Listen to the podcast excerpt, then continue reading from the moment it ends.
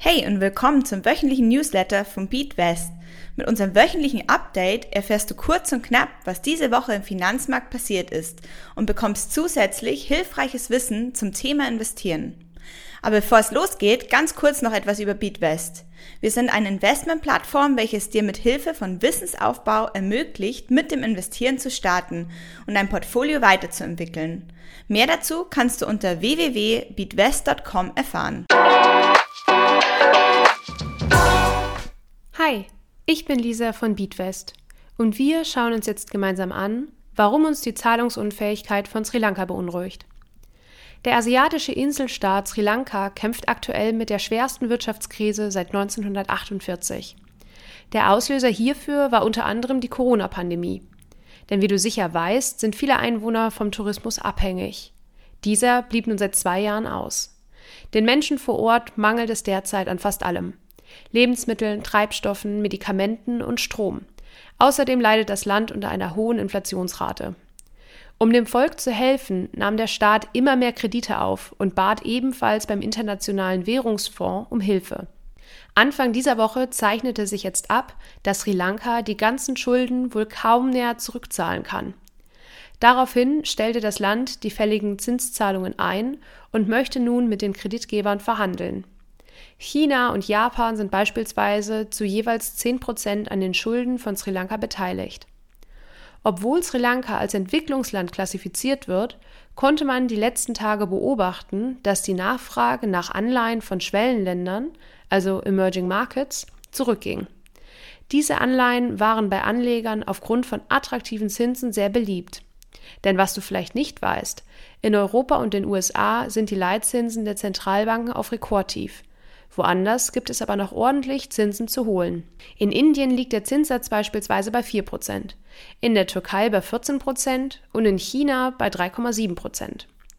Für die Marktteilnehmer sendete die wirtschaftliche Entwicklung von Sri Lanka kein gutes Signal und somit litten auch die Anleihen von weiteren Entwicklungs- und Schwellenländern. Sollten die Zinsen auch in der Zukunft weiter steigen, stehen den Nicht-Industriestaaten schwierige Zeiten bevor, da dies die Kreditzahlungen teurer und somit schwerer macht. Den Aktien sowie Anleihen Emerging Markets ETFs könnte somit eine Zeit mit höheren Kursschwankungen bevorstehen, aufgrund der wachsenden Unsicherheit im Markt. Schauen wir uns nun an, warum die Wachstumsprognose für Deutschland gesenkt wurde und welchen Einfluss ein möglicher Gaslieferstopp hätte. Die führenden Wirtschaftsinstitute kommen einstimmig zu der Meinung, dass das deutsche Bruttoinlandsprodukt, also alle im Inland erbrachten Dienstleistungen und hergestellten Produkte, im Vergleich zur Herbstprognose sinken wird und anstatt von 4,8 Prozent nur noch um 2,7 Prozent wachsen wird. Allerdings kann man hierbei von einer Verschiebung ins nächste Jahr sprechen, da die Prognose für 2023 erhöht wurde. Du ahnst es wahrscheinlich schon. Grund für die gesunkene Einschätzung des Bruttoinlandsprodukts sind der Krieg in der Ukraine und die Corona-Pandemie. Außerdem hat die Inflation ebenfalls wieder ihre Finger im Spiel. Durch die hohen Preise können wir uns weniger von unserem Gehalt kaufen und tragen somit nicht zu einer stärker werdenden Wirtschaft bei. Wurde bei dieser Analyse mit eingerechnet, dass Deutschland unter Umständen kein Gas mehr aus Russland bezieht? Nein. Vielleicht kennst du die sogenannte Szenarioanalyse noch aus der Schule oder der Uni. Die Wirtschaftsleistung in Höhe von 2,7 Prozent bildet das Basisszenario ab, also weder ein guter noch ein schlechter Verlauf. Hierbei ist eingerechnet, dass Deutschland weiterhin Gas aus Russland bekommt. Sollte Deutschland in Zukunft kein Gas mehr aus Russland beziehen, wirkt sich das negativ auf die Berechnung aus und insgesamt könnten 220 Milliarden Euro an Wirtschaftsleistungen verloren gehen. Das Bruttoinlandsprodukt würde dann nur noch um 1,9 Prozent wachsen. Du siehst also, dass die deutsche Wirtschaft unter den aktuellen Umständen leidet. Als diese Nachricht gestern veröffentlicht wurde, sagte der DAX zeitweise unter die 14.000 Punkte Marke, da Anleger die deutsche Wirtschaftsentwicklung anscheinend positiver eingeschätzt hatten. Wenn du selbst einen DAX ETF hast, konntest du die Wertentwicklung direkt in deinem Depot sehen.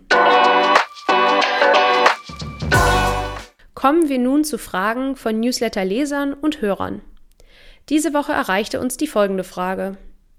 Welchen Einfluss hat die französische Präsidentschaftswahl auf die Börse? Am Sonntag gewann Macron die erste Runde der Präsidentschaftswahl und sendete somit ein positives Zeichen für die französische Börse. Am Montag standen die Zeiger europaweit auf Verlust, während der französische Leitindex sich unverändert zeigte und somit positiv auffiel. Wenn du dir die unterschiedlichen Programme von Macron und seiner Herausforderin Le Pen ansiehst, fällt dir mit einem Schlag auf, dass Macron für die Märkte und die gesamte französische Wirtschaft besser wäre. Ein Beispiel.